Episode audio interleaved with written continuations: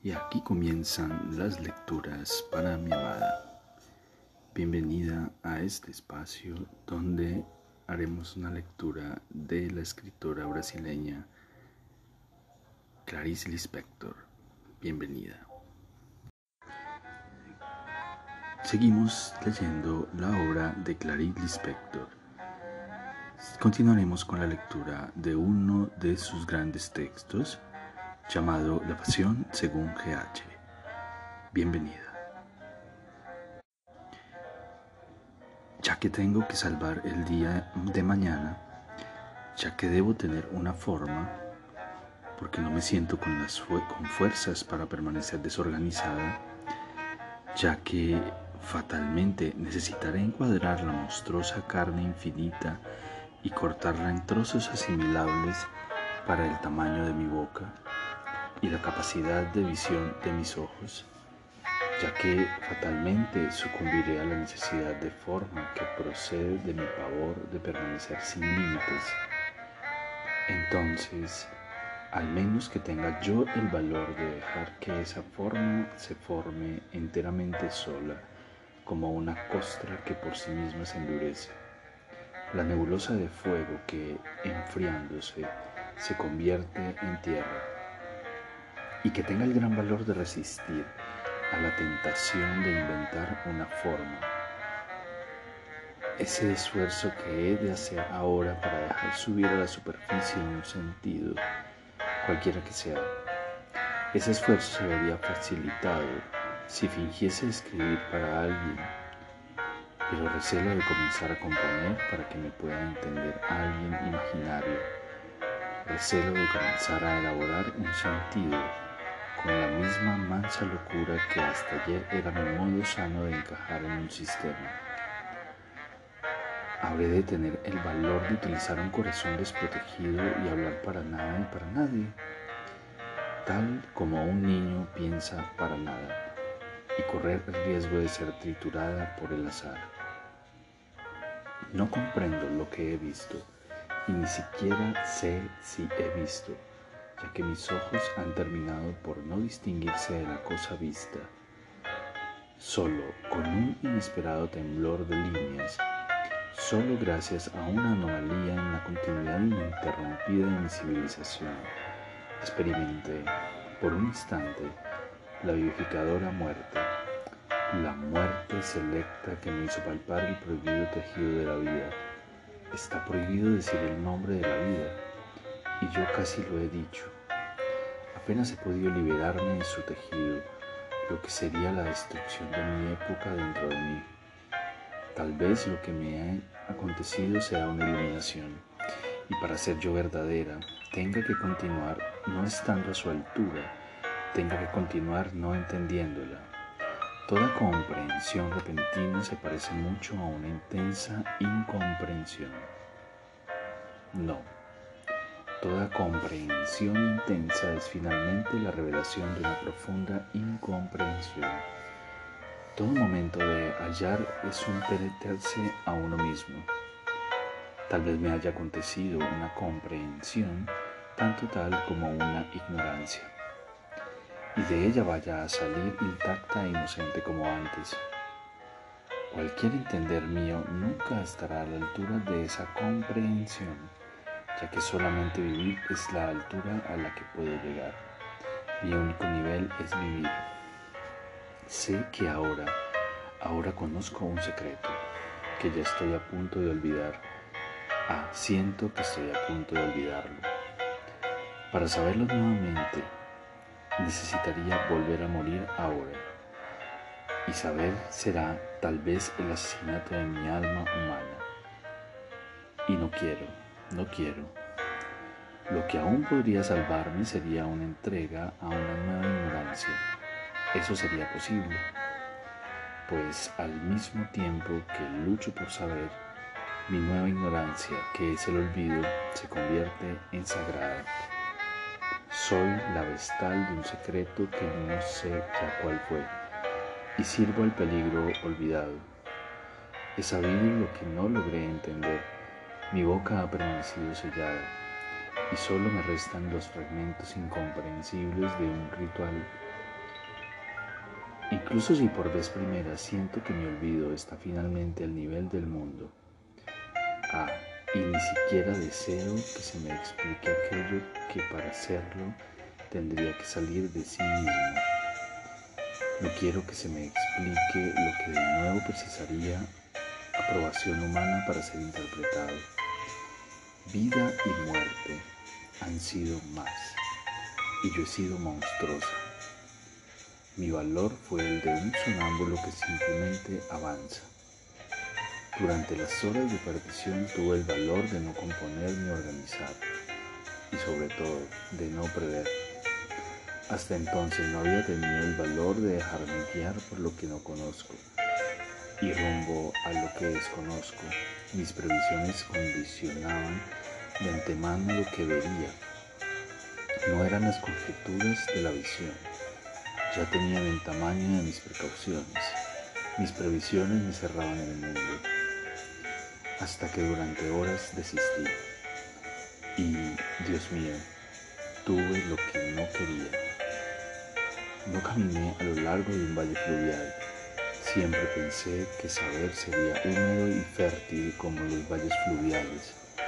No me esperaba tan gran discordancia. Para seguir siendo humano, mi sacrificio será olvidar. Ahora sabría reconocer en el rostro corriente de algunas personas que, que ellas olvidaron. Y tampoco saben que olvidaron o que olvidarán he visto. Sé que he visto porque nada de lo que he visto tuvo sentido para mí. Sé que he visto, pero no entiendo. Sé que he visto porque para nada sirve lo que vi. Escucha, es preciso que hable porque no sé qué hacer de lo que he vivido. Peor aún, no quiero lo que he visto. Lo que he visto hace pedazos de mi vida cotidiana Disculpa este regalo, realmente preferiría haber visto algo mejor. Toma lo que he visto, líbrame de mi inútil visión y de mi pecado inútil. Estoy tan asustada que solo puedo aceptar que me he perdido si imagino que alguien me tiende la mano. Dar la mano a alguien ha sido siempre lo que esperé de la alegría. Muchas veces antes de dormirme en esa pequeña lucha por no perder la conciencia y entrar en un mundo más vasto. Muchas veces antes de tener el valor de embarcarme en el gran viaje del sueño, finjo que alguien me tiende la mano y entonces avanzo, avanzo, avanzo hacia la enorme esencia de forma que es el sueño. E incluso cuando así acompañada me falta la valentía, entonces sueño sumergirse en el sueño que parece tanto al que ahora debo avanzar hacia mi libertad. Entregarme lo que no entiendo será como colocarme en los límites de la nada. Será como avanzar sin avanzar apenas y como una ciega perdida en el campo. Esa cosa sobrenatural que es vivir. El vivir que yo había domesticado para volverlo familiar esa cosa valerosa que será entregarme y que es como abandonar la mano la mano sombría de Dios cruzar el umbral de esa cosa sin forma que es un paraíso, un paraíso que no quiero. Mientras escribo y hablo voy a tener que fingir que alguien está estrechando mi mano, o al menos al comienzo, solo al inicio. Cuando pueda liberarla, iré sola por el momento necesito aferrarme a esa mano, no tuya, que no consigue inventar tu rostro, ni tus ojos, ni tu boca. Pero aunque mutilada esa mano no me asusta, su invención procede de tal idea de amor como si la mano estuviese realmente sujetada a un cuerpo que si no veo es por incapacidad de armar más. No estoy en situación de imaginar a una persona entera, porque no soy una persona entera. ¿Y cómo imaginar un rostro si sé qué expresión de rostro necesito? Cuando puedes soltar tu mano cálida y de sola y como horror. El horror será responsabilidad mía hasta que se complete la metamorfosis y el horror se transforma en luz. No la luz, que nace de un deseo de belleza y moralismo, como antaño, cuando no sabía lo que me proponía, sino la luz natural de lo que existe. Y es esta luz natural lo que me aterra, aunque yo sepa que el horror, el horror soy yo ante las cosas.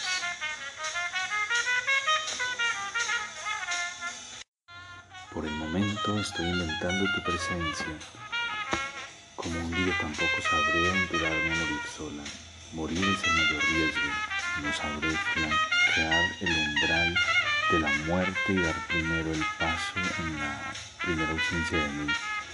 También es esa hora última y tan primera inventaré tu presencia desconocida y contigo comenzaré a morir hasta que pueda aprender sola a no existir.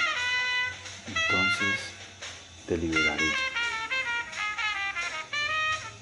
Por el momento me aferro a ti y tu vida desconocida y cálida se convierte en mi única organización íntima, ya que sin tu mano me sentaría abandonada en la inmensidad que he descubierto, en la desmesura de la verdad pero la verdad jamás ha tenido sentido para mí. La verdad carece de sentido para mí. Por eso la tenido y la temo. Desamparada te entrego todo, para que hagas de ello algo alegre. Por hablarte, te asustaré y te perderé. Pero si no hablase me perdería, y por perderme te perdería. La verdad carece de sentido, la grandeza del mundo me apoca Aquello que probablemente pedí que finalmente ha logrado ha hecho que me quede inerme como un niño que camina solo por el mundo, tan inerme que solo el amor de todo el universo por mí podría consolarme y colmarme. Solo un amor tal que la célula primera misma de las cosas vibrase con lo que estoy denominando amor de lo que en verdad apenas llamo, pero sin saber su nombre. Lo que he visto será el amor. Más, más que amor es ese tan ciego como el de una célula primera. Fue eso. Aquel horror era eso, eh, aquel horror, eso era amor. Amor tan neutro que no, no quiero hablarme más. Hablar ahora sería precipitar un sentido como a quien deprisa se inmoviliza en la seguridad paralizadora de una tercera pierna, o estaría solamente rechazando el comenzar a hablar, porque nada digo y solo gano tiempo. Por miedo, es preciso valor para aventurarme en el intento de dar forma a lo que siento. Es como si tuviese una moneda y no supiese ¿Para qué país vale? Será preciso valor para hacer lo que voy a hacer, decir, y arriesgarme a la gran sorpresa que sentiré ante la pobreza de lo ya dicho. Lo diré como pueda y tendré que añadir, no es eso, no es eso, pero es preciso también no tener miedo al ridículo. Siempre he preferido lo menos a lo más por miedo, también a ridículo. Es que existe también la tortura del pudor. Rechazo la hora de hablarme, por miedo. Es porque no tengo nada que decir, no tengo que decir. Porque no me callo entonces, por si hago violencia a las palabras. El mutismo se sumergirá para siempre en las olas. La palabra y la forma serán la tabla donde flotaré sobre las olas inmensas del mutismo.